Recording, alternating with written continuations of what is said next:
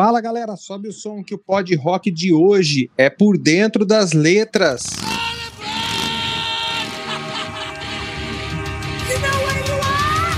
Pod Rock.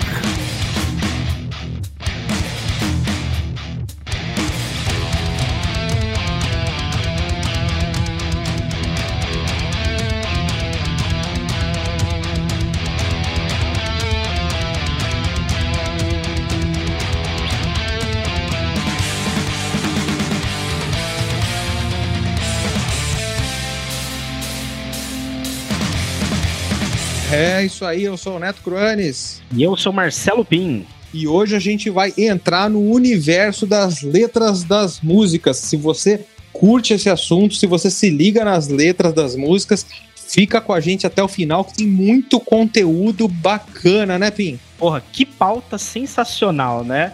E para ajudar a gente, a gente trouxe um reforço ali, um cara de peso que manja muito do assunto, né, não, Netão? Ah, com certeza. A gente não conseguiria fazer essa pauta sozinho, então a gente buscou ajuda numa página muito legal que chama Mosh in Hell. Se você não conhece, segue os caras no Instagram, porque é, ele fala muito aí, ele pega a letra de várias bandas que a gente curte aí, vai, vai fazendo uma análise muito legal. Então a gente está tendo a honra de contar aqui com o Gabriel do Motion Hell. Seja muito bem-vindo. Fala pessoal, tudo bem? Cara, prazer é totalmente meu. E de fato, espero que eu consiga ajudar um pouquinho aí a gente trazer à tona algum significado de letra pra galera. Pô, sensacional, cara. Mano, eu sempre me liguei muito assim no, no significado das letras aí, né? Do que, que as bandas querem dizer. Porque eu vou ser muito sincero, ouvindo as bandas, eu não, eu não, não pego as letras, cara. Eu vou no ritmo, eu vou, eu vou curtindo o som, só quando realmente eu, eu, eu vou pesquisar sobre a letra para ler o que o cara tá falando, que é aí que eu vou entender qual que foi a, qual que foi a história. Eu não tenho essa manha de, tipo, ouvir a música e já falar, nossa, é, que profundidade, isso me tocou. Eu não tenho essa manha, porque eu sou muito cara... chucro no inglês. Não sei se com vocês é igual. Comigo é muito parecido, cara. Na verdade, o que sempre me pega em primeiro lugar é o, é o som, né? É, e em segundo lugar, quando você começa a se aprofundar na banda, você começa a querer saber mais, aí que a gente vai atrás das letras.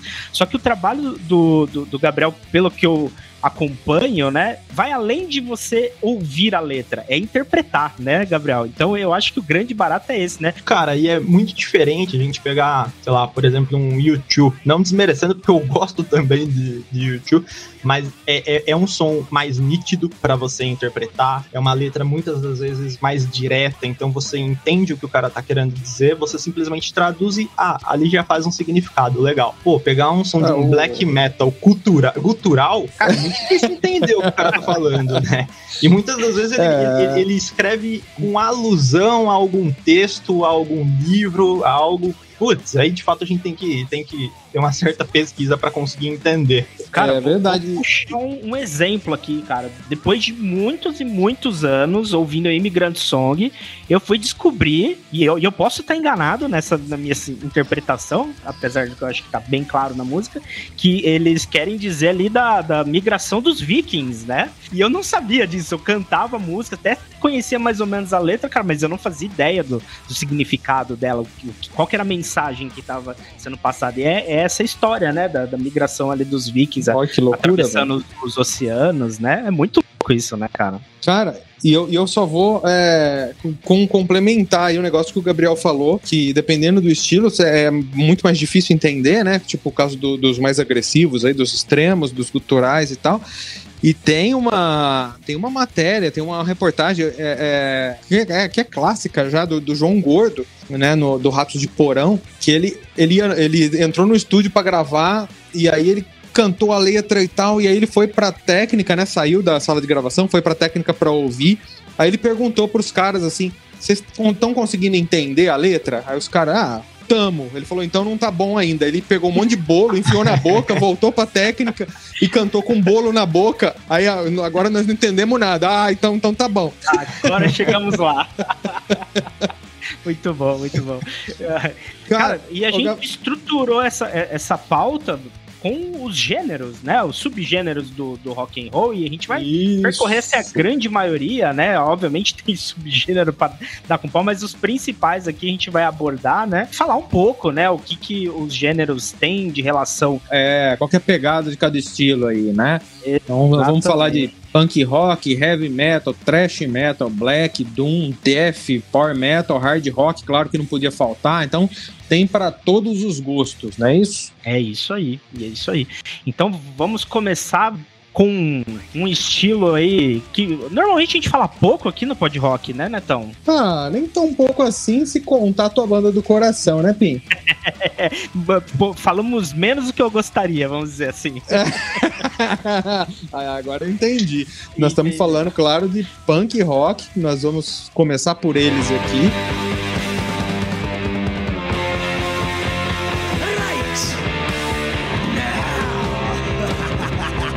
E a gente até que fala bastante de Ramones aqui, então vamos falar de outras bandas hoje, pode ser? Mas eu vou falar de Ramones, você sabe, né? Ah, certeza.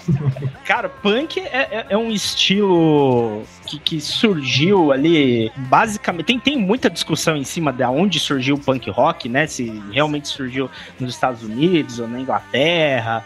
Mas é uma coisa assim, que a- as bandas proto-punks, assim chamadas, né? Tipo MC5, Studios, né? São bandas que são americanas, né? Ali de, de Detroit, e que tem uma, uma pegada bem política, né?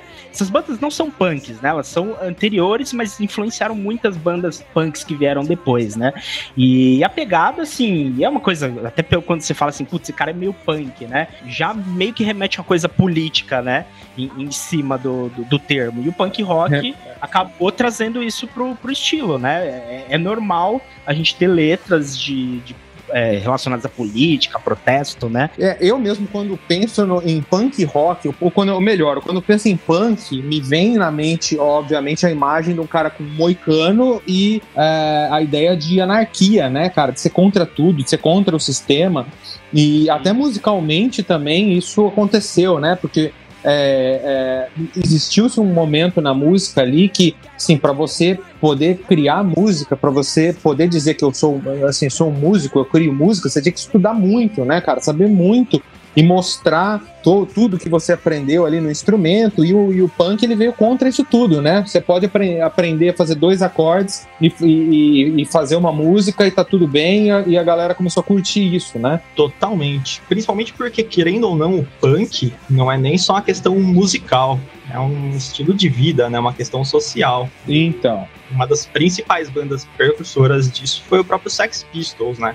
Uma- talvez a primeira música que a gente fale aqui que seja Anarchy in the UK.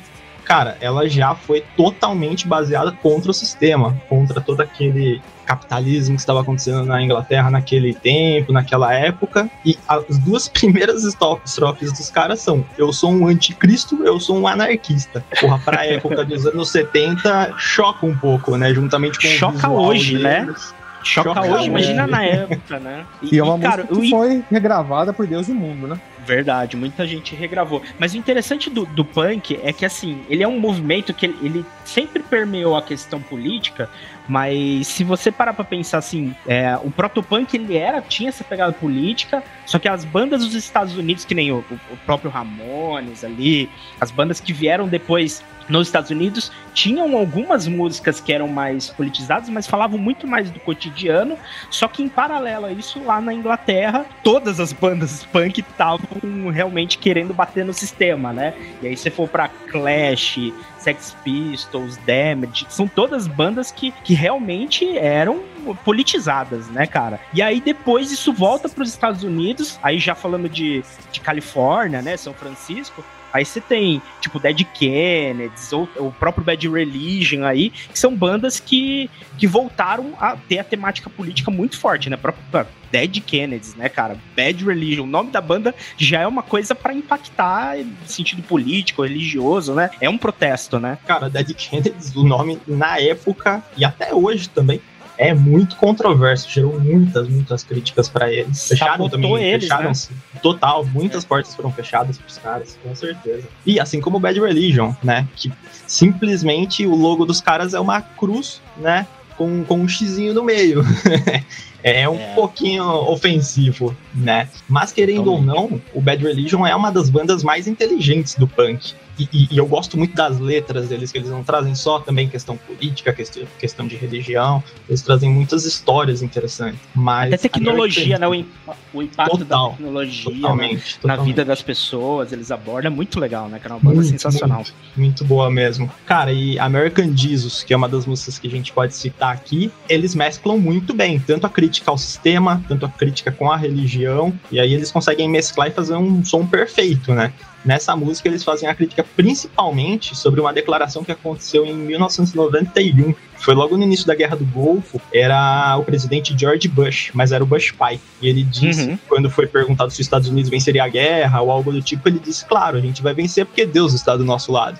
E isso era muito a ideia dos americanos na época, né? Meu Deus. Quis falar isso nessa música, quis citar exatamente esse senso de superioridade dos americanos. Sensacional, né, cara? Muito legal. É, é coisas que, que a, a, gente foi perdendo ao longo dos anos, né? Assim, hoje em dia é, é raro você ver uma crítica tão forte quanto era feita, principalmente nesse movimento da Califórnia, assim, cara. Eles eram. Realmente não tinham uh, a famosa papa na língua, né? Falavam qualquer coisa, cara, que fosse para confrontar o sistema. Isso é sensacional. Total. E deles próprios, né? Isso que é demais, porque eles eram americanos também. Era uma banda americana. Exato. Criticando o próprio, né? O próprio Estado, né? É muito foda. Porque já que a gente tá falando de sistemas, de ser contra algo ou coisa do tipo, pô, então vamos desmistificar criticar um pouco, porque o Misfits é uma banda que é bem fora da curva, né? O tema dos caras é totalmente o horror, baseado em filmes e coisas do tipo. Sim, é uma banda que, que influenciou várias que, que seguiram falando de política, mas a temática deles nunca foi essa, né? Sempre realmente pegando essa, essa questão do horror, cara. E eu acho mais uma banda, nossa, cara, sensacional. E quando você entra nesse universo de entender as letras dos Misfits, é algo muito interessante. Essa é uma banda que vale a pena realmente você conhecer, porque é, é, é um culto ali, esses filmes de horror, é muito legal. Sim, cara, e de fato, é o que você falou, tem que entrar no universo das letras dessa banda, porque se você só for cru ler a tradução, até abrir uma aqui. A música Helena, extremamente é. famosa. O começo é: se eu cortar os seus braços e cortar suas pernas, você ainda me amaria? Cara, que é isso, sabe?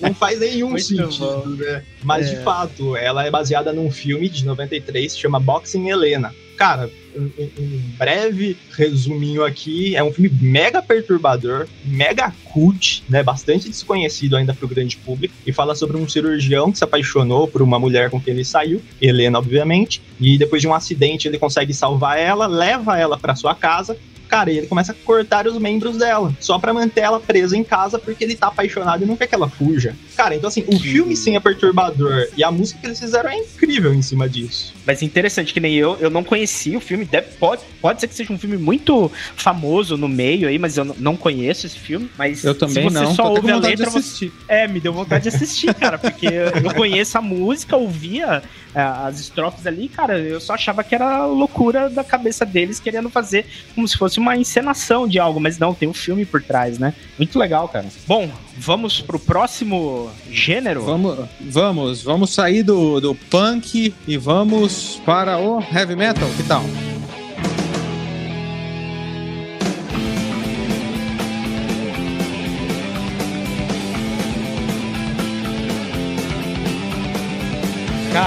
Heavy metal já é mais diverso, né? Que a gente falou muito do, do punk em, em, torno da cena política, o heavy metal ele, ele já abre um pouquinho o leque. Ou eu tô enganado, Gabriel? Cara, abre totalmente o leque, né?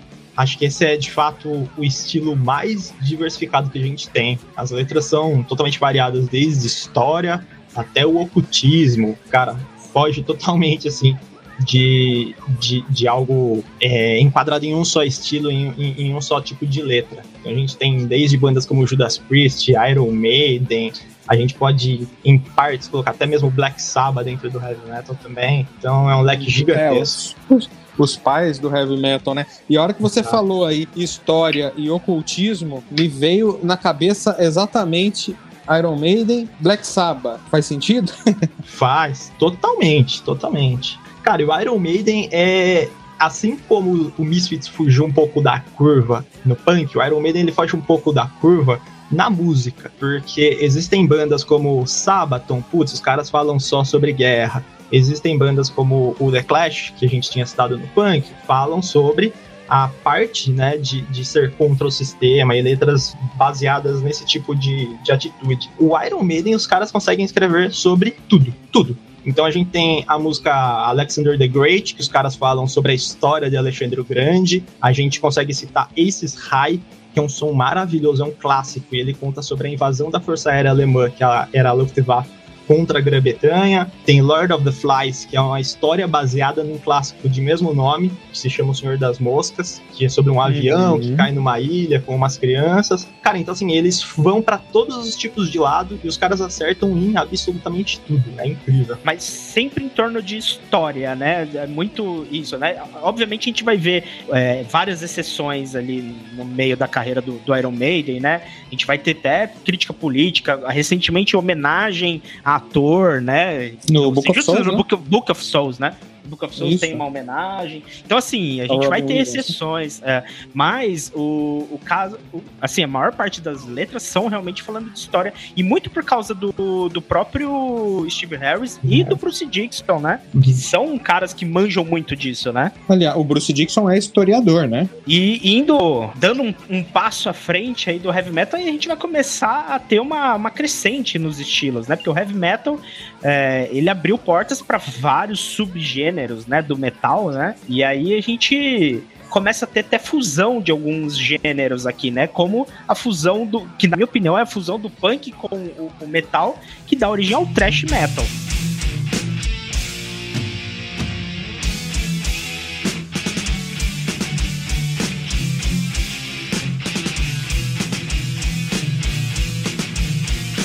E aí, na minha percepção, eu posso também estar enganado, mas as bandas que eu acompanho de thrash metal tem muito a questão política também, e eu acredito que eles trouxeram isso um pouco do punk, né? Trouxeram e trouxeram demais. Cara, é, ontem mesmo, para falar a verdade, eu tava fazendo um review de um disco novo do Destruction, é, chama Diabolical, lançaram semana passada. Cara, Legal. e a última música do CD é City Babe Attacked by Rats, que é um cover de uma banda punk chamada GBH, eu acho, algo assim nem uma banda tão conhecida, mas que é um som que o próprio Arch Enemy também já regravou. Então, porra, o punk Legal. tá dentro do trash, dentro do death, com certeza. E a gente tinha citado Anarchy in the UK, Megadeth regravou já esse som também. Sim, né? exatamente. Então, e, e falando certeza. em letra política, eu lembro sempre do Megadeth, né?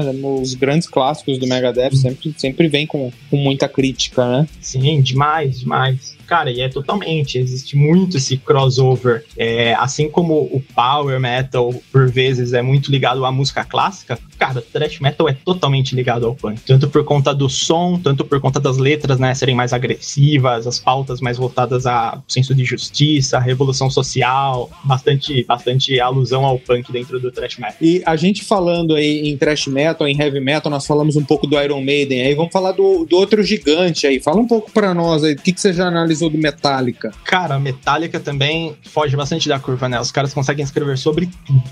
E, pô, já que a gente tá falando bastante de punk, bastante de revolução social, de crítica ao sistema, minha música preferida do Metallica nesse sentido é Injustice for All. E nela o próprio nome já diz, né? O sentido da letra, é. ela fala sobre como a justiça, ela sempre é corrompida pelo dinheiro. Isso é sensacional. Tanto que o end, atrás do Justice, no título da canção, ela simplesmente é, é, ela foi posta ali para dar a sensação de quando a gente falar a palavra justice, a gente entender como injustice, o injustice, por isso o end antes, de injustiça. Ah, nossa, que falam... louco, cara. Exato, Entendi. muito legal, né?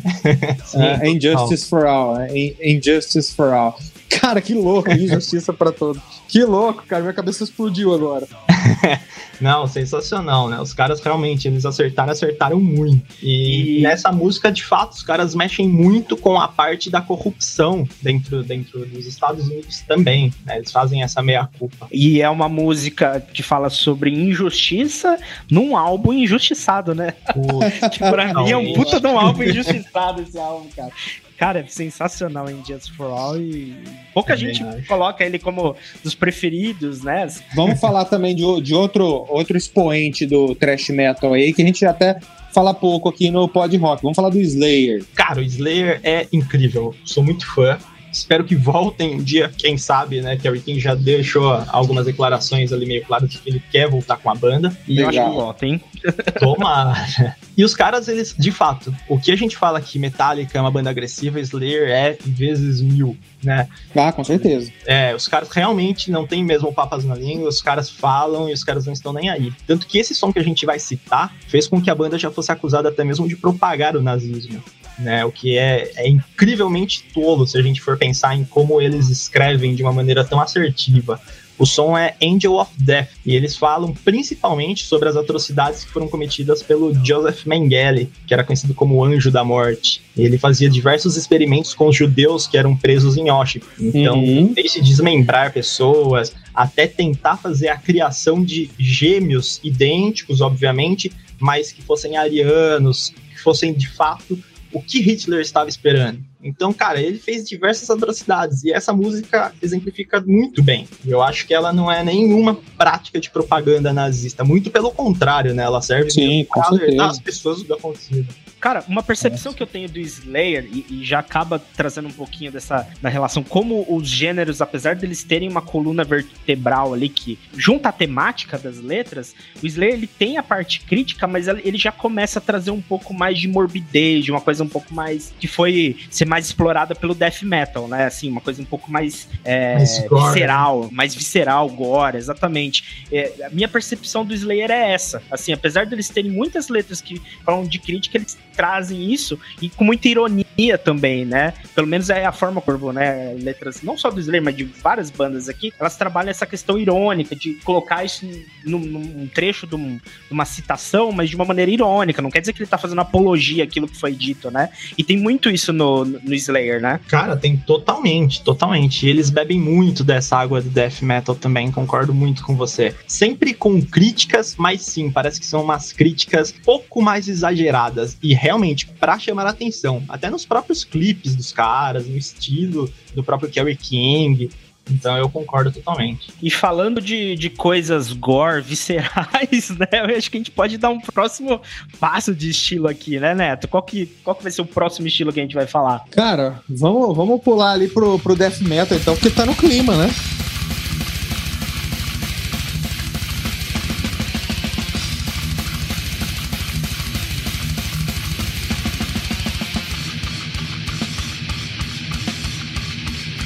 O death metal é isso, né? Eu acho que é, a gente já começa a, a, sair um pouco mais dessa questão da crítica, no meu ponto de vista, né? A gente trouxe o Gabriel aí para falar que a gente tá errado.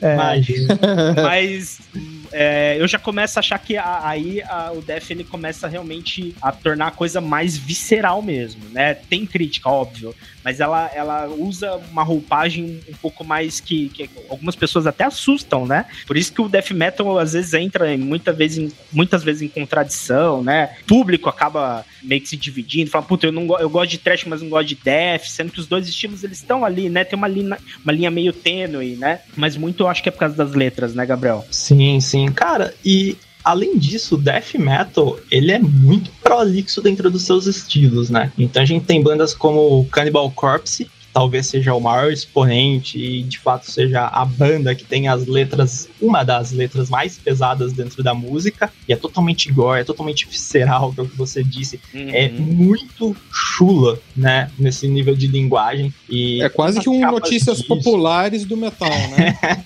Cara, é exato. é, é, é um negócio totalmente pra chocar, né? Tanto é, sai sangue do disco. caras, sai.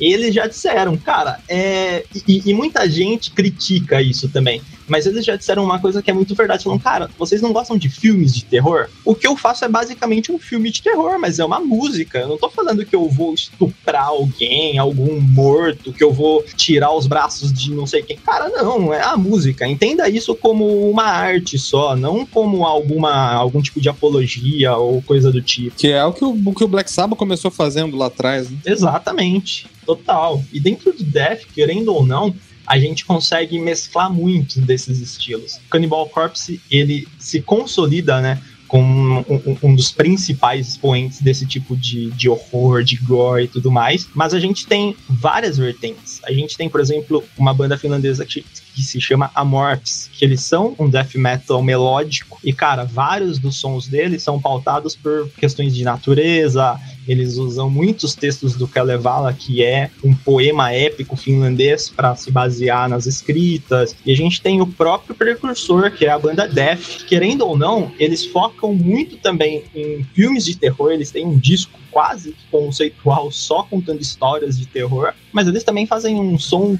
muito falando sobre questão de existencialismo, sobre a vida, sabe? Sobre o que a gente pode fazer para melhorar. Parece meio controverso, legal. né? Sendo que a banda se chama Morte, mas é, é verdade. Cara, que legal. E que falta que faz essa banda, né? Acho que, Puta que ninguém que pariu, substituiu essa também. banda. É, ficou é. uma lacuna, né, cara? Ficou uma lacuna. Fica uma lacuna, é. Fica. Sensacional, cara.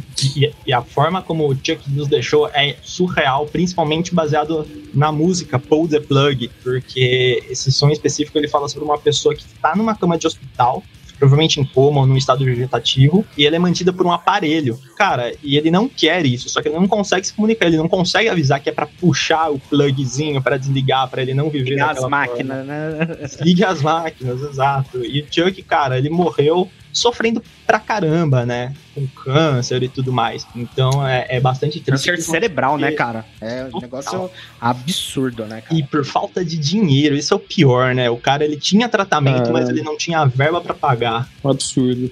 E ele sempre foi um cara muito técnico, tanto na muito, parte dos muito. aparelhos quanto na escrita. O cara é extremamente inteligente e morreu extremamente jovem também. É verdade. Vamos atravessar a rua aí do death metal pro black metal, então, falando em terror.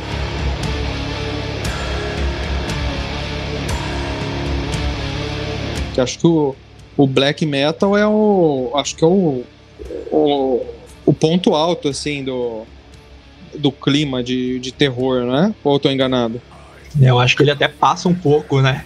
É verdade, não é só clima, né? Às vezes não é, é só clima. Vai pro lado do ocultismo, né? Exatamente. E, e, e seria, posso até falar uma besteira aqui, mas seria tipo uma, é, uma semente plantada aí pelo, pelo King Diamond, pelo Merciful Fate?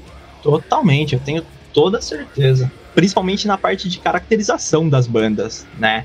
De ser aquele horror, de chocar, assim como o punk chocava nas atitudes, o black metal choca. Cara, quando você olha pra banda, quando você vê todo aquele é, palco é ensanguentado, aqueles caras horrorosos com corpse paint, choca, choca, não tem como. O, o é. Black, ele começa a ser. Uh, tem mais a ver com o estilo de vida também de quem acompanha, né? Tem muito disso no Black, né? Até o Def ali, eu acho que beleza. O metaleiro que gosta de, de heavy gosta de death. Agora, o Black ele já começa a ser também um modus operandi da, do, do, do Headbanger aí, né? Ele acaba meio que sendo um pouco mais do que só um estilo sonoro. Isso é a percepção que eu tenho, né? É, e eu acho que as bandas de black metal elas se dividem assim de maneira macro é, em, em, dois, né? A gente tem a, as bandas que, que fazem mais ou menos o que as bandas de death fazem, tentando pegar histórias que tem essa questão de ocultismo e tentam chocar dessa forma, e tem aquelas bandas que fazem culto, né? Ou, ou isso é uma, uma, completa besteira da minha cabeça? O que, que vocês acham disso? Cara, eu acho que não é besteira, não, cara. A gente teve, teve até aqueles casos lá do, da, do, do, daqueles países da, do nórdicos lá, de, do, da, dos caras que queimaram igrejas, um cara que assassinou o outro lá. Teve, teve um monte de, de de, de coisa aí que é, em meio às bandas de black metal aí, né? É, eu, não. eu não, de forma alguma eu quero dizer também que assim, esses são casos que aconteceram, né? São, são situações que a gente é, ver e a gente não pode falar assim, puto, o black metal incentiva as pessoas a irá, irem lá e queimarem as igrejas. Eu, eu de forma alguma, é, eu tô querendo dizer se, isso. Se, né? o, se o fã de black metal não queimar a igreja, ele seria um poser não, ou não? aí ferrou, né? Tô, aí você desconstruiu tudo o argumento. A, aí eu chutei, eu chutei, eu chutei o balde mesmo. Mas eu não acho que é por aí, não. Eu acho que tem várias bandas que, que tem isso, mas eu acho que eles não estão querendo que as pessoas saiam queimando igrejas, assim. Eu acho que são as exceções, né? Eu não quero culpar um estilo por isso, entendeu? É, é acho que esse claro, é o claro, fato, claro, né? Claro, com mas, certeza. Mas eu percebo essa diferença, assim. Tem bandas que eu acho que, que são mais. É, realmente, não é nem questão de ser poser, é questão de, de usarem a temática, né? É, mas os caras não, não têm nenhuma ligação com o cultismo, nada. Mas tem aquelas que são bem fortes nisso, né? Mas eu, eu não tem... sou um, um, grande apreciador de, de Black. Então eu, eu sou um cara que, assim, eu, eu, conheço bandas, gosto de algumas coisas pontuais, então talvez a minha percepção até esteja equivocada nisso aí. Eu queria é, saber de vocês, né? É, eu tô, eu tô junto contigo, é por isso que nós temos um especialista aí. Gabriel, você tem alguma análise do black metal para compartilhar com a gente? Cara, eu concordo totalmente com o que vocês falaram e quebrando nesses, nessas duas vertentes. Eu incluo só mais uma vertente. A primeira, de fato, são bandas mais ocultas, falam sobre satanismo e coisas do tipo. E a gente tem essa outra vertente que é mais contos e tudo mais, principalmente por bandas do chamado agora post-black metal. Falam muito sobre misantropia, eles usam muitos valores filosóficos de Nietzsche, de Schopenhauer, eles também exaltam muito a natureza. E a gente tem uma outra vertente que também são as bandas satânicas, só que são os caras radicais. E aí, putz, a gente depois pode até usar uma outra pauta para falar sobre esse tipo de situações dentro do, da música, que são os assassinatos, que foram aquelas ondas de igrejas que foram queimadas na Noruega, então a gente tem bandas como o Dissection, onde o vocalista já cometeu assassinato, depois ele se matou por conta da religião dele, que ele seguia de fato a seita de Lúcifer. Então, cara, a gente tem diversas histórias. A capa, né? Uma das capas da banda do Mayhem, que é o vocalista morto. Cara, é, então esses caras eu acho que eles são um pouquinho demais, né? Eu acho que eles vão um pouco além do, do normal. Sim. E eu acho que a gente quebra nessas vertentes. E, e, a gente até tem bandas aí, tipo um Bathory da vida, que, que assim, eu, eu nunca soube classificar muito bem. para mim, eu sempre conheci como black metal. Aí o pessoal começa a falar, ah, não, mas deixaram de ser black metal e agora são viking metal, falam de temáticas viking, né? Faz sentido isso, né? Ou, ou, continua tudo sendo black metal e a temática da letra só que mudou? É, é uma coisa que eu tenho curiosidade de entender melhor. Cara, o, o próprio som deles mudaram, né? E isso acontece com N bandas, né? Mas o Battery, de fato, eu acho que eles mudaram não por conta de identidade, mas por qualidade do próprio Corton. Porque poucos sabem, mas ele tinha também um projeto pessoal. Eu nem vou falar que é um projeto só dele, porque o próprio Battery era só ele também. Mas Sim. ele tinha um outro projeto pessoal, onde o cara toca, tocava um rock progressivo, sabe? E, e ele conseguia mesclar e andar por várias trilhas ali de, de estilos sem perder totalmente a qualidade. E sim, a banda começou com black metal, com uma ideologia mais satanista, com letras mais pesadas, e aí ele foi mudando, ele foi criando novas vertentes, tanto que ele é considerado o pai do viking metal, principalmente contando as histórias dos vikings, de toda aquela, aquela época nórdica. Então, de fato, o cara ele conseguiu ser muito provavelmente um, uma lenda nos dois estilos. E que outra banda assim você traria pra gente? Você tem alguma na, na, agulha aí que você conhece bem as letras, que você poderia comentar, assim, qual é a temática? Cara, pra gente falar então de uma banda que tem umas letras bastante inteligentes, que eu gosto muito, e não vou tentar trazer também bandas tão desconhecidas aqui pra galera né, não ficar caçando. Acho que Behemoth é uma banda que muita gente conhece, né? E tá bastante na grande mídia por N situações, né? Então eu trouxe aqui também a letra de Blow Your Trumpets Gabriel, uma homenagem aqui para mim. por isso que você é, gosta. Adoro essa música, só por essa parte. Obrigado. Mas, cara, o Nergal, que é o vocalista, é o letrista da banda, compositor de tudo, tudo, tudo, ele é incrível. E assim como muitos músicos do black metal também são, fazendo até esse adendo, pô, os próprios caras do Dimo Borger, por exemplo, eles são ateus. Eles já declararam-se como ateus, mas os caras estudam muito a religião para poder criticar, para poder fazer uma escrita, né? E o Nergal é totalmente isso. Pô, o cara ele tem um baita de um estudo para poder escrever. Essa música, por exemplo, ele fala sobre diversas histórias bíblicas na perspectiva do próprio diabo, né? Assim como diversas outras letras que ele tem, cara, ele traz um conteúdo que não é uma pessoa leiga, não é só é, uma forma pejorativa de se referir à religião. Não, o cara ele estudou muito a religião para poder fazer uma crítica muito específica.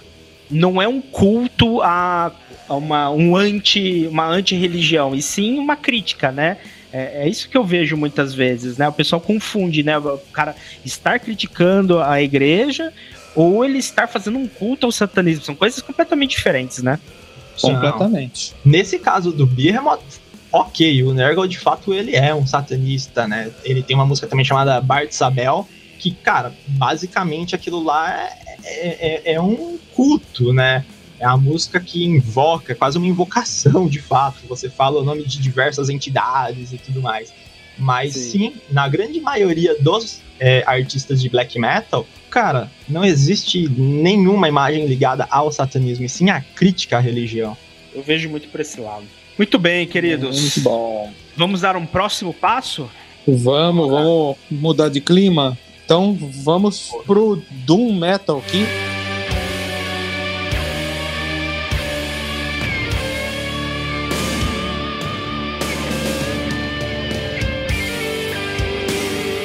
Eu já falei em outros episódios aí, para mim o primeiro disco de Doom da história é também o primeiro disco de heavy metal da história, que é o primeiro do Black Sabbath. Cara, é muito real isso, né?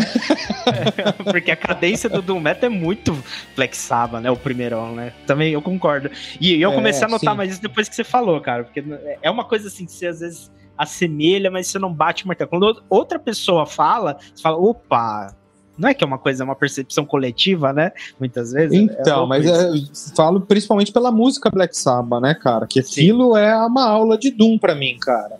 Aquela cadência, né? Muito, muito, é, muito antes de se falar em Doom Metal, né, cara? É incrível isso. E os caras ousaram muito, né? Porque numa época que era velocidade, é, peso, cara, os caras conseguiram deixar um negócio denso, extremamente pesado sem usar nenhum tipo de peso na música, peso, velocidade. É, é Os sim, caras é deixaram é um negócio que... muito sinistro. É, é, é, simples, são, são três notas e, e soa até ameaçador, né, cara? É sim, muito louco aquilo. Cara, de, de, bandas de Doom Metal, cara, a gente vai ter vários expoentes aí, né? É, Candlemas, né? Sei lá, eu acho que talvez seja uma das mais conhecidas aí do, do gênero. Mas tem uma brasileira, cara, que inclusive o Netão é grande fã, né, Netão? Muito, que, cara. Gosto que muito. já até participaram aqui, né, do, do Pod Rock, naquele nosso episódio sobre Hamlet. o Hamlet, né? É, e, cara, e Mago Mortis, né, cara? Que é uma bandaça do gênero aqui no Brasil, né, cara? Cara, cara. que banda fantástica, cara. Eles, para mim, eles têm é, um dos melhores discos de Doom e, e é, de todos os tempos e, e, também um dos melhores discos conceituais de todos os tempos. Mas deixa o Gabriel falar que ele vai falar com muito mais propriedade.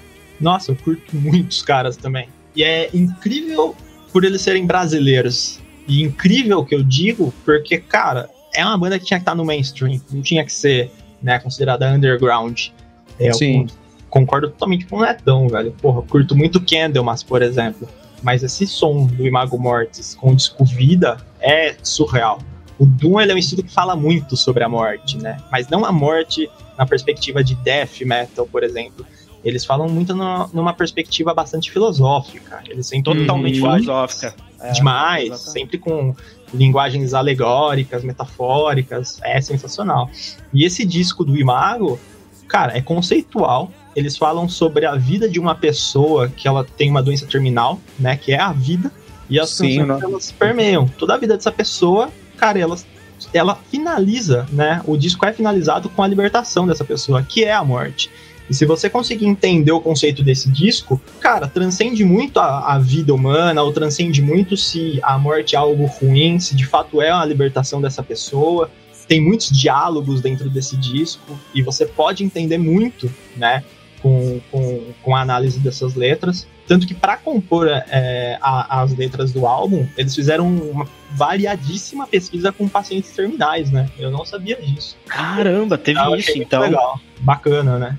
Que loucura, cara. É, e, e no disco vai, é tipo, é, ele vai avançando as fases ali, né? Então, em alguns momentos você ouve barulho de hospital, o cara descobre que tá doente, aí o cara não acredita, né? Aí tem a fase da negação. Aí depois, tipo, o cara fica com raiva, aí ele fica puto, aí vem a parte mais pesada do disco, né? Aí ele, ele olha pela janela do hospital, vê as pessoas na rua, ele começa a se questionar por que, que ele foi escolhido com aquela doença. E aí ele começa uma fase de barganha, ele começa a, a falar com o diabo e a falar com Deus e a querer questionar as coisas e barganhar coisas. E, puta, cara, é, é de arrepiar. E aí no final o cara aceita que ele vai morrer, né? E, cara, é, é um absurdo. E a última música do disco é um instrumental que chama Saudades. É, Puta merda, né, velho? É de arrepiar. Não, Arrepiei é aqui agora. maravilhoso. E, e eu acho que é na música Me and God que ele fala algo parecido com. Ele tá também tendo um diálogo com Deus e ele fala: Cara, o meu pecado foi amar a vida que você me deu. Pô, eu não sou nenhum santo, mas. E aí, o que tá acontecendo? Cara, realmente é. É o que o Netão falou, arrepia. É um Arrepia. baita de um disco. É um baita de um disco. E, e, cara, uma curiosidade minha, já, já saindo um pouco do, do Imago e indo pro estilo como um todo, é, existe uma temática comum no Doom Metal? Isso é uma coisa também que, que eu tenho curiosidade, assim, é, porque eu não conheço muitas bandas, né? Eu conheço aquelas que são realmente as mais conhecidas. Existe uma, uma, uma sintonia entre as letras, por exemplo, isso que o Imago fez, de trazer uma, uma reflexão, uma coisa filosófica, é algo comum dentro do Doom Metal? Muito. Muito diferente, por exemplo, de heavy metal, do power, de outros estilos. Querendo ou não, o Doom Metal, sim, ele é um estilo bastante fechado, tanto que ele é um estilo um pouco desconhecido, né, pro grande público, com poucas bandas.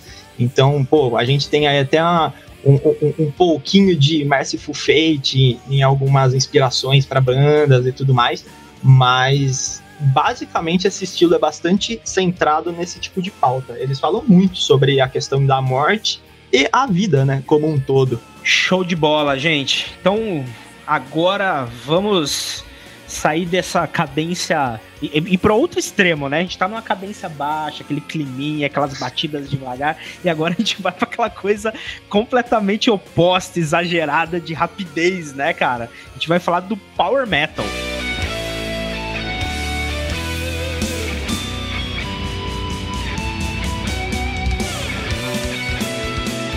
Cara, Power Metal aí a gente tem uma, uma cartilha de, de bandas aí gigantescas, né? Eu acho que é, talvez seja uma da, da, do, um dos estilos que hoje em dia tenham mais gêneros e subgêneros, né? Porque vai quebrando Power Metal de tudo que é jeito, né? Tem, tem bandas aí a dar com pau. É, e cara, mas o que, que é uma coisa mais comum dentro das bandas de Power Metal, Gabriel, que você vê? Cara, Power Existe Metal é. Ah, existe. Com certeza existe. Não, assim, dá, dá pra gente resumir a, a, a metal espadinha ou vai muito além disso? Cara, vai muito além. Mas é que realmente a gente tem muito esse estereótipo né, na cabeça é, de dragões, de histórias fantasiosas. E, de verdade, é real, é muito real isso. Eu acredito que 90% das letras do Power Metal, das principais bandas que nós conhecemos, são baseados em algum tipo de história fantasiosa. Não necessariamente voltando a, ao um RPG, ao Senhor dos Anéis ou algo do tipo, mas é pautado em algum tipo de história fantasiosa. Seja Uhum. para uma história motivacional, seja para uma história de amor, como o Sonata Ártica faz muito. Eles têm uma saga de Caleb, onde eles contam dentro de várias músicas uma história de amor. É, cara, o Power Metal é muito, muito, muito vasto nesse, nesse quesito de letra. Dá pra falar que o, o Power ele veio mais ou menos na mesma sintonia do Heavy, assim, de, de realmente contar histórias, coisas assim. Eu acredito que sim, porque é um estilo mais novo, né? Surgiu ali por volta do final dos anos 80. Já vem também descendente do speed metal. Mas sim, a temática das letras bate bastante, né? Eu acho que se o Iron Maiden tivesse um- uma guitarra um pouco mais rápida, tivesse um vocal um pouco diferente, talvez, pô, seria uma banda de power metal perfeita por conta das histórias que eles contam também. Uhum. Eles eles estão são muito próximos ali, né? O power metal do heavy metal tradicional. Sim, totalmente. Judas Priest, por exemplo, é uma banda que, sim, tem vários sons heavy metal e vários sons também que se assemelham muito ao power. Sim, sim, sim. Interessante É. isso. Tem muitas bandas, né, que começaram fazendo Heavy, foram inclinando pra um, pra um Power também, né? Isso é É, o, interessante. o próprio Manowar, né? Que, que se diz ali o puro true metal, né? Mas eles têm muita coisa do power também, né? E até aqui no Brasil a gente teve banda que foi muito importante pro gênero, né? É, que teve um pouquinho dessa, dessa migração de estilo, que foi o Viper, né, cara? Verdade, hein? O Viper tem um pouquinho disso. Começou fazendo uma pegada bem Iron Maiden, aí foram criando corpo, né? O, o Soldiers of Sunrise é aquela coisa mais crua. Aí depois você entra no Teacher of Faith, já é aquela coisa mais próximo do Power, né? Então, eles tiveram essa, essa migração de estilo, né? Mas falando de, das gigantes, né? De Power Metal aqui. O Gabriel, eu tenho certeza que ele vai falar de duas bandas aqui, que são as gigantes de, de Power Metal. Eu vou falar a primeira aqui, Halloween, cara. O que, que o Halloween gosta de falar nas letras? Isso é uma coisa que eu tenho curiosidade, porque eu nunca fui atrás de me inteirar sobre as letras do Halloween. Cara, Halloween é, tá no meu top 3 das minhas bandas preferidas. E Poxa. eu amo a letra dos caras. Putz, então se você não é muito é, não entrou ainda tanto no universo das letras, cara, entra porque você vai se apaixonar.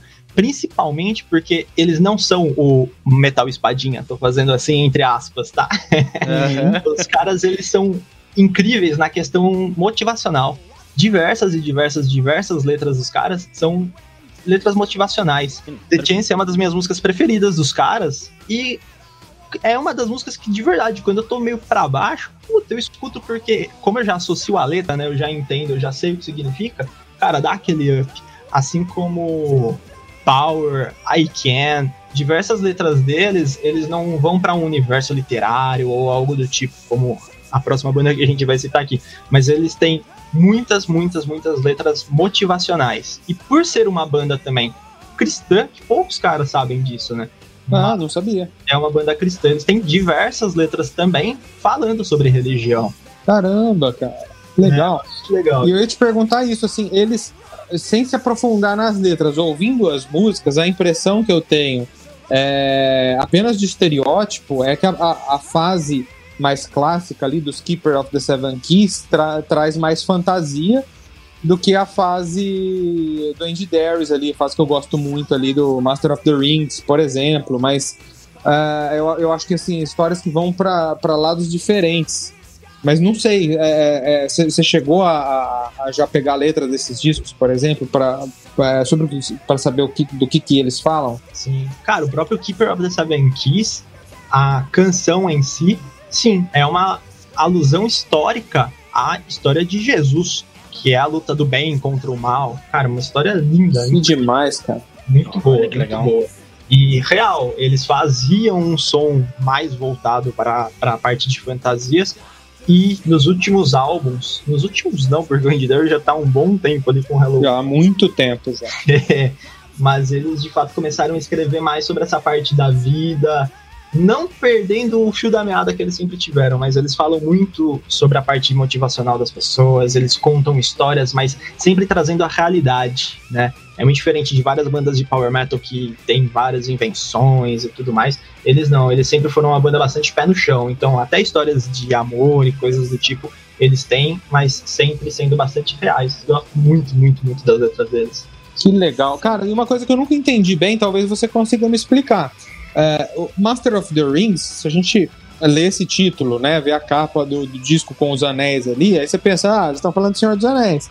Mas você começa a escutar as músicas, eu, eu nunca peguei nenhuma referência do Senhor dos Anéis na, nas músicas ali. Ali né, nós temos Soul Survivor, temos Why, temos Perfect Gentleman, temos músicas Secret Alibi, é, tem músicas animadinhas até, e tipo, eu nunca peguei nenhuma, nenhum tipo de referência, assim. Você você entendeu a, qual que é desse disco já, não?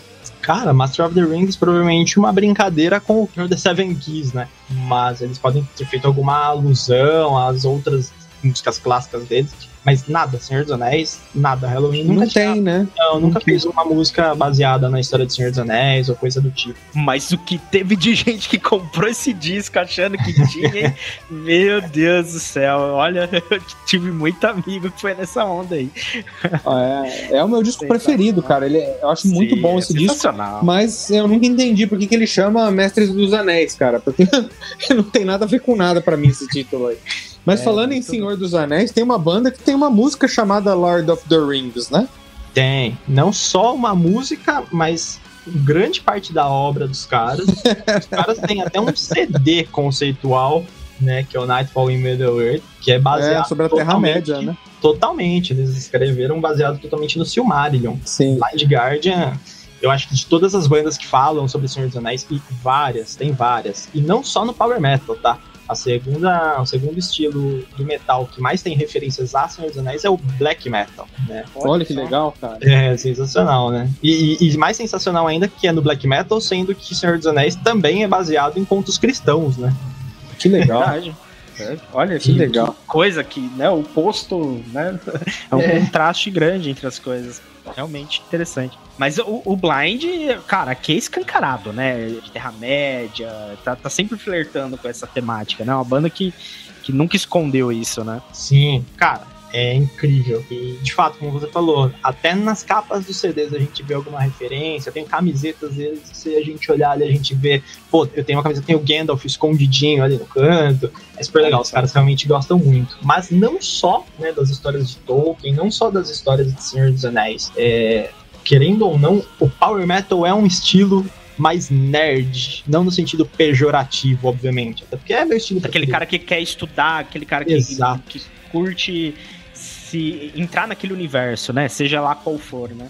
Totalmente, totalmente. Cara, é, é, é um estilo que várias das canções são muito pautadas em histórias, em livros. E o Blind Guardian provavelmente é a minha banda preferida muito por conta disso. O Hans Kursk, que é o vocalista e o principal compositor, ele, ele devora os livros. Então, eles têm músicas baseadas em histórias é, de Rei Arthur, até na própria Bíblia, que a gente estava falando do Halloween também, eles têm histórias baseadas também na, em Jerusalém, coisas do tipo.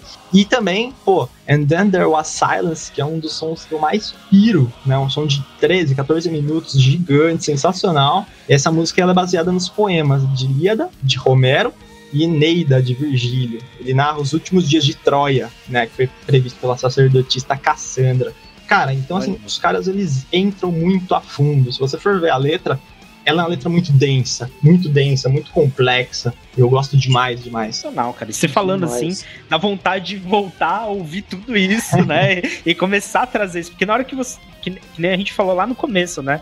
Quando você ouve pela primeira vez, assim, se você não vai muito a fundo, você não consegue captar esse tipo de, de mensagem, né, cara? E, e o, o funk vai atrás, estuda, né? E, e começa a ter esses, esses insights, né? Putz, ele tá querendo fazer referência a isso, ele citou tal, tal personagem. Isso explode a cabeça de qualquer um, né? É muito legal. É, então, porque querendo ou não, não, não é muito evidente. Se você, de fato, como você disse, não for atrás, não entender, cara, é difícil. E dentro do Power Metal, é uma parada muito legal que acontece também, que não tem muito em outros estilos, principalmente fora do mundo do rock e do metal que são álbuns conceituais. Cara, qual banda, né? Punk ou sei lá, uma dupla sertaneja vai fazer um álbum conceitual?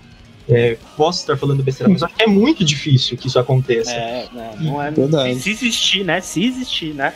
É, então, cara, obviamente que no rock, porra, a gente tem Pink Floyd, tem diversas bandas que sim, fizeram e fazem, mas o Power Metal é, é, é abrangente demais. Um exemplo também Cara, é o Rhapsody, que agora é o Rhapsody of Fire, não sei se vocês gostam também. Porra, os cinco primeiros álbuns dos caras, os cinco, eles formam uma história conceitual. Eu lembro que eu escutava o som dos caras, eu adorava. Eu ia ver a letra e falava, cara, que bosta, não faz sentido, não tô entendendo. Quem é esse cara que eles estão citando, sabe? E aí, depois uhum. de anos, eu fui ver que os cinco discos eles formam uma história. Uma história. Exato. Cara, que Caramba, incrível, cara. sensacional. Não sabia disso. É, muito legal. Porra, daria um livro o negócio. E os caras conseguiram trazer isso para uma outra forma de arte, né? Que é a música. É, legal, legal isso é mesmo. é sensacional, né? nesse universo do, do, metal, do rock em geral, isso é, é, é primoroso, né, cara? Bom, gente, bom. agora eu acho que para encerrar a gente pode ir começar a falar de sexo, drogas e rock and roll. O que vocês acham? Hard rock na veia com farofa.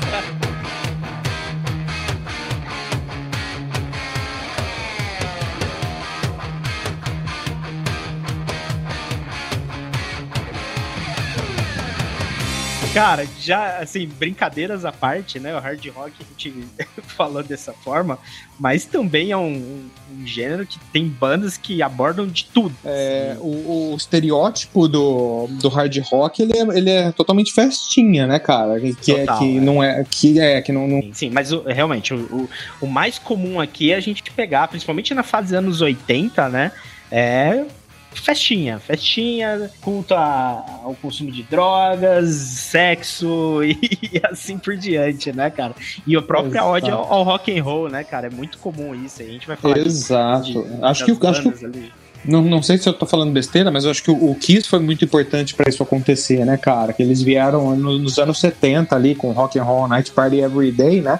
E é, é, praticamente todas as bandas do movimento de hard rock aí, seja de Los Angeles, seja da costa de Nova York, é, eles vieram com muita influência de Kiss, né, cara, para todo lado.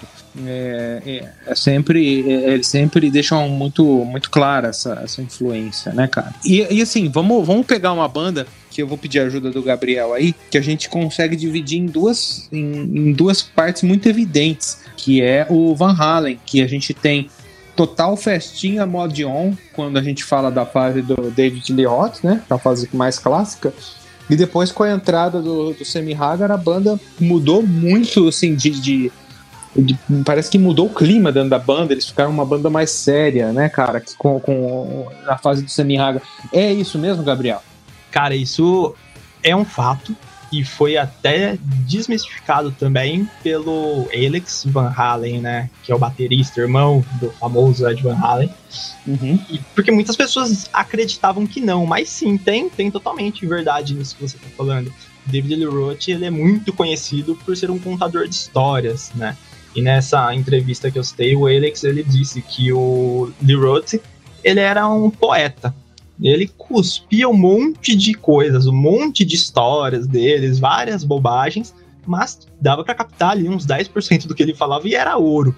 Já o Sammy Hagar, cara, ele sempre foi um cara mais centrado, um cara mais sério, correto, um cara que sentava, escrevia, ele não tinha as histórias que o David Lee Roth tinha, mas ele tinha aquele senso, né, de organização, de sentar, de escrever, de permear como se fosse um trabalho aquilo. Então tem totalmente totalmente verdade nisso que você disse. E olha Legal. que maluquice, né? Porque apesar de tudo isso, uh, antes do Semiager entrar no, no, no, no, Van Halen, né? As letras dos discos solo dele eram completamente festinha, né? Hum, assim, cara, era muito loucura, né? Loucura. E aí, quando ele entra no Van Halen, a gente começa a ter crítica, a gente começa a ter muito falando de relacionamento, né? Então, cara, é uma mudança. E, e antes a gente, na carreira do Semiaga, tinha lá mais tequila, né? Tipo, era uma coisa meio David Lee Roth, né? Dava pra encaixar é, naquela fase é. também. Né? A, a, né? a, própria música mais famosa da carreira solo do, do Sam Hagar ali, I, I Can Drive 55, que. Verdade. Né, que é eu não, eu não consigo dirigir a 55. Que, que que é isso? 55 milhas por hora, que era o limite de velocidade das vias nos Estados Unidos, né? Que, de, que é relativo a acho que é 80 km por hora, mais ou menos, aqui para nós, né? E tipo, eu não consigo dirigir a 55 milhas por hora, ou seja, o cara acelera, né? Então, uhum. tipo, não, é, tudo é. torto. Torto. E aí ele entra no Van Halen com, trazendo uma estética um pouco diferente, né? Não, não de cara, né? Essa estética ela vai sendo construída aos poucos, né? Mas, é, mas foi até que rapidamente, por causa dele, né? né? Sim, sim, mas não é só por causa dele, né? Eu acho que a banda com certeza. Aquilo, né? Amadurecer, né? A banda, sim, a banda precisou amadurecer, né? Porque não colava mais, é, talvez ali na época do Balance, que acho que foi lançado em 90 e pouquinho, eu não tô com cola nenhuma agora. Sim, sim. Mas não, não faria é. sentido os caras lançarem um Panamá naquele, naquele momento, né? Não, nada a ver. Ainda mais pela escalada, né? De funk. Eles foram evoluindo, né? Não dá pra chegar num, num balance e voltar a fazer festinha, não. Eu acho que hum. o mais festinha é o 5150, né? Com, com o Semi-Hagar, você fala, né? Com o Semi-Hagar. É, é sim. Porque, com o é, porque, porque ele, ele veio justamente depois do 1984, né? Então, Sim. né, é basicamente a mesma banda ali, só mudou uma peça, né? Então, foi uma evolução que foi acontecendo naturalmente. O Gabriel, você chegou a analisar alguma música assim para falar pra gente como é que como é que são essas letras? Sim, cara, a própria Panamá que vocês citaram agora há pouco, pô, David Lee Roth escreveu ela e a música inteira fala sobre uma stripper que ele conheceu no Arizona. É, só isso. Mas na mesma época que saiu o Panamá, é, Van Halen já tinha diversas outras músicas criadas, escritas e tudo mais, mas que ele não soltou, porque de fato não fazia muito sentido, né? Não, não, não tinha muito esse contraponto do, de como era a banda Van Halen na época. Só depois que o Sam, Sammy Hagar entrou que eles começaram a soltar alguns sons que já estavam basicamente prontos. É, Olha, Dreams, por exemplo, foi um, foi dessa fase Sammy Hagar, já é uma canção mais otimista, fala sobre seguir seus sonhos, nunca desistir na vida elas já são músicas mais relacionadas a, a esse tipo de mensagem. É muito mais também autobiográfica nesse sentido, de como eles estavam naquele ano. Não, é, eu ia pegar um outro, para, um outro paralelo aí. Você pega a Hot for a Teacher e pega a Right Now, sabe? Tipo, são opostos, né, cara? Coisas, uma é, completamente política, né? De, de, falando realmente, fazendo uma crítica social, e a outra, cara, né? Hot for a Teacher. Não precisa nem falar, né? Não, é. Não, não são nem fases diferentes, né? São bandas diferentes. São bandas é. diferentes. É o que todo mundo fala, né? São bandas diferentes. Exato. O que mais que a gente tem dentro do, do hard rock? Vamos para uma mais uma clássica aqui americana. Vamos falar de Aerosmith. Aerosmith. Demais. Também, também é uma banda que usou e abusou das festinhas, né? Na, nas letras, né? Muito, muito, muito. Muita festinha, né? O, Gabriel, tem alguma música que você já analisou do, do Aerosmith? O que, que você conhece, assim, poderia falar pra gente? Sim, cara, Aerosmith tem vários clássicos, né? Isso é evidente.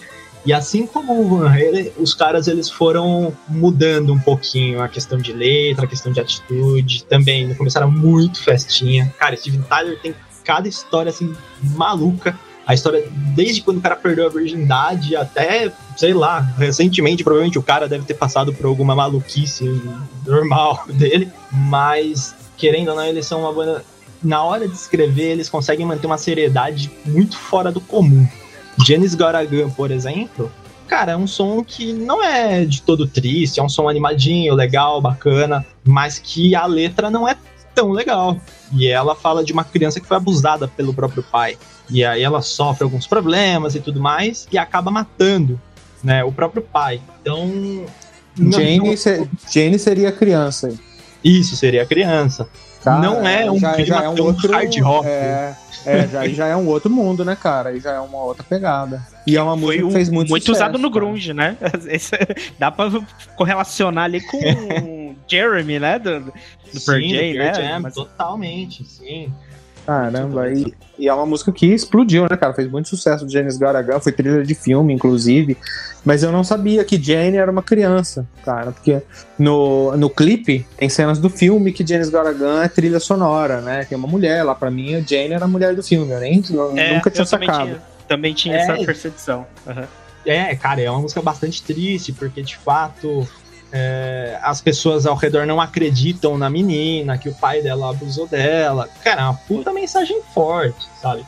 E, e o Aerosmith, querendo ou não, tem várias canções nesse mesmo teor, né? Que foge um pouquinho daquele estereótipo de sexo, drogas e rock and roll que a gente tá bastante acostumado com o hard. Mas tem uma aqui que usa isso para fazer paródia, inclusive, ao gênero, né? Que é o Steel Panther, né? Nossa, Essa total. temática de sexo, drogas e rock and roll é, tá em todas as letras, 100%. Mas isso 100%. é justificado porque, porque é uma zoeira, né? Eles não, não vivem, os caras não são aquilo, né? É, são todos personagens, é tudo uma paródia pra realmente é, é, acaba sendo às vezes até uma, uma criticazinha aquilo que rolou nos anos 80, principalmente em Los Angeles, né? Mas Steel Panther já, já tem isso bem intrínseco, né? Na, nas letras. A gente vai ter letras só falando borracha, né? 99% borracha, né, cara? Groselha. Ah, Aí eu vou perguntar pro Gabriel na sacanagem. Você já analisou alguma letra do Steel Panther, Gabriel? Cara, acho que se eu analisar uma letra deles e soltar lá na página, o Instagram bloqueia meu Instagram, meu Washing Hell. Eu acho que sim. Cara, não tem como a gente analisar, infelizmente. Mas assim, alguns nomes de música dos caras é Glory Hole, é, Seventeen Girls in a Row, All I Wanna To Do Is Fuck Myself Tonight. E, e assim, para ter uma ideia de como é a banda, é, é só pedir pra galera assistir um clipe, assistir um show dos caras, porque no show dos caras sempre tem alguém subindo, mostrando os peitos. Isso no Monsters of Rock em São Paulo foi maravilhoso.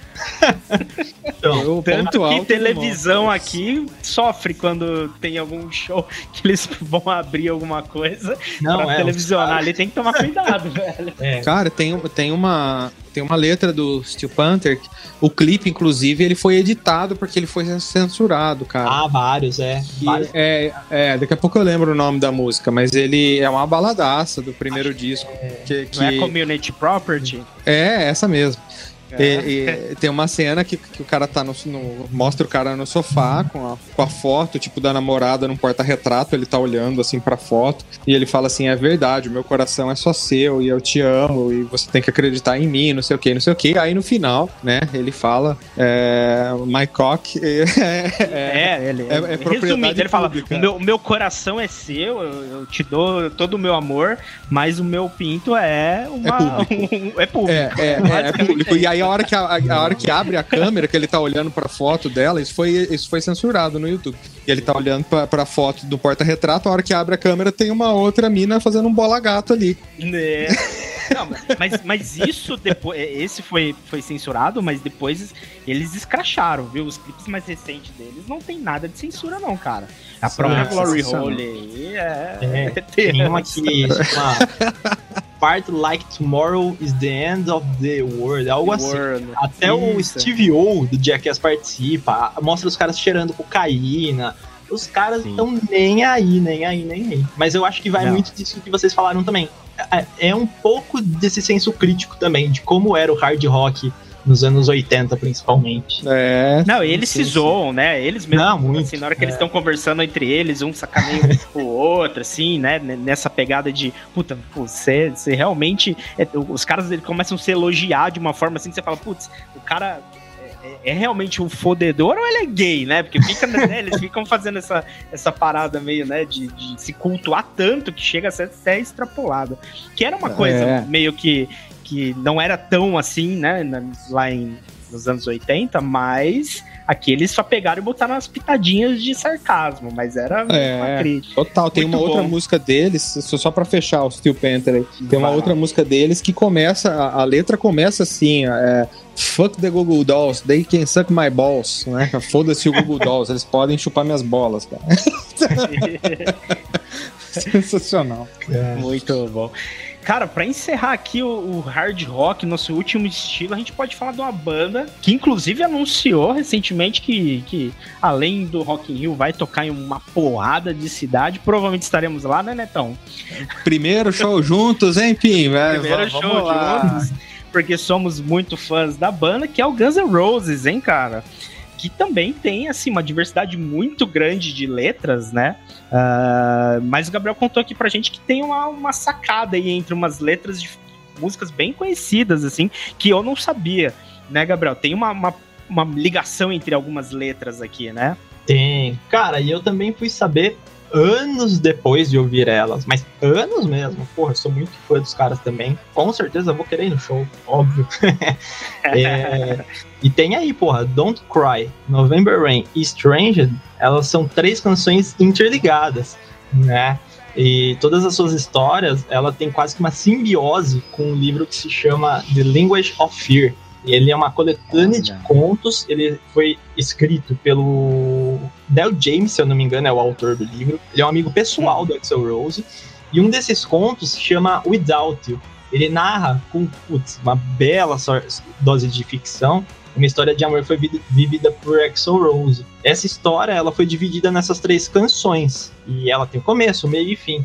A, na verdade, as letras já tinham sido escritas antes pelo Axel Rose, depois veio esse livro e depois, com base também nas histórias dos livros, do livro, aliás, desse conto, eles fizeram os três clipes. É verdade. Inclu inclusive, Don't Cry e November Rain, é, o Axel já tinha pronto antes mesmo do Appetite for Destruction. Ele, e, e, e, eles não quiseram gravar no Appetite, que não era a hora. Eles foram muito maduros, né? Foi muita madura, maturidade de uma banda iniciante que tá. Que tinha que apostar todas as fichas do primeiro disco. E, e depois que veio, uh, que veio Stranged como uma continuação aí, e os clipes são realmente. É, é, e eles soltaram na ordem, né? É, soltaram Don't Cry, depois November Rain, depois Stranged, e são continuação uma, da, uma das outras. E no, no making off do, dos clipes, é, os, cara, os, os próprios caras eles brincam com a pergunta que todo mundo faz, né? Que, é, do que, que morreu a noiva. E eles brincam com isso, falam: se você quer saber, você tem que ler o livro do Del James, né? Você leu o livro, Gabriel? Ah. Cara, eu não achei esse livro, sério. Eu queria muito esse livro. Provavelmente mas, assim, só tem em inglês isso aí. É, mas eu já vi bastante essa história e tudo mais, já, já consegui uns PDFs. É, mas a história do livro é, é, baseada, mas ela é bastante diferente. Ela é bem mais ficção. Ela conta uma história que Entendi. não aconteceu, mas não, não, não li. E tanto que eu queria ler até os outros contos, né, para entender também o que é esse livro. Legal. Porra, assim, resumindo, uma... eu não vou saber do que, que a, esposa dele morreu, cara. não vamos. Não, ó, eu vou, eu vou, eu vou colocar. Vai dar um spoiler aí, porra. É, eu vou, eu vou dar o um spoiler aqui, vou colocar a versão que é mais aceita. Porque assim, ninguém, ninguém coloca o preto no branco e fala assim: olha, ela morreu é disso, que né? a história dela é essa, essa e essa, e ponto. Ninguém, até hoje eu não vi nenhum, em nenhuma fonte isso, mas a teoria mais aceita por todos é que foi suicídio com arma de fogo na cabeça. Que ela se deu um tiro na cabeça por conta do jeito que tá arrumado o caixão, tá com um espelho, e isso geralmente acontece quando é, a família não quer né? expor né? é, uma deformação da, é, na cabeça por conta de tiro, né, por conta de arma de fogo, e aí um espelho é colocado para refletir a metade que tá boa, vamos dizer assim, né, dos dois lados. E o, e o então, assim, ao que tudo indica, foi suicídio com tiro na cabeça profundo, hein, cara? Você vê, né? Tipo, uma coisa que você ouve Guns N' Roses, você não consegue, às vezes, captar, mas partir ali do, dos Yuzi já começa a ter um pouco de densidade nas letras. É, né, uma profundidade, é uma profundidade muito maior do que no Appetite, né? É, não, a gente vê muito disso também em Civil War, né? Cara, é o meu som preferido dos caras. Cara, é uma letra totalmente é, é, é política, né, cara? E totalmente diferente daquela, daquela coisa é, é, crua do Appetite, né, cara? Realmente. Fala um pouquinho dessa letra para nós, Gabriel. Por cima, cara, realmente é uma crítica social e principalmente pela época que estava vivendo, né, o pessoal dos Estados Unidos, por toda a instabilidade econômica e tudo mais. E a banda não era uma banda fácil, né? Que sempre foi um cara muito crítico também ao sistema, mesmo que seja uma banda de hard rock, eles sempre foram muito críticos. E essa, para mim, é, é, é, minha música preferida deles, sem dúvida nenhuma. É, Principalmente legal. quando eles falam algo do tipo, o sistema está aí e ele não alimenta o pobre. Cara, é pesada essa letra. Não, não, não é. deixa um clima muito legal em compensação com o resto do álbum, por exemplo. Uhum.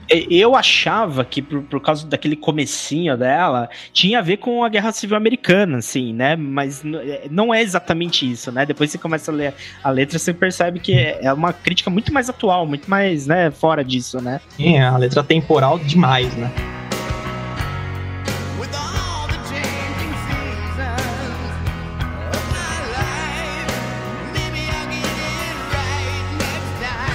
Sensacional, galera. Que, que aula, cara. Isso só dá mais sede, né? Só dá mais vontade da gente pegar, é, a, assim, fazer uma análise realmente das letras, procurar é, o que, que, a, que, as bandas estão falando, e no caso, tipo do João Gordo, que coloca o bolo na boca pra você não entender o que ele tá falando, a gente pesquisar, né, realmente, né, pesquisar a letra aí no encarte ou na internet, e, cara, que é um, é um mundo muito rico, né, a grande verdade é essa. É, é, às vezes uma, uma só banda que nem o Iron Maiden, você, aprende sobre diferentes assuntos, né, cara? Só com as letras das bandas, além de aprender inglês, né? Você aprende sobre um monte de assuntos e, cara, isso é, é, é uma riqueza que, que realmente, cara, dá um prazer gigantesco pra gente que é fã, assim, né, cara? Legal demais. E agradeço muito aí o Gabriel do Motion Hell. Segue lá no Instagram, Motion Hell, que é muito legal a análise que ele faz. Eu li ontem, tá, eu tava dando uma olhada nas análises ali. Ele fez uma do Motorhead, do, do meu disco preferido, cara, do 1916. Então, vai lá no Instagram, dá uma olhada nas análises que ele faz, que é muito interessante. Gabriel, muito obrigado pelo seu apoio aí, cara.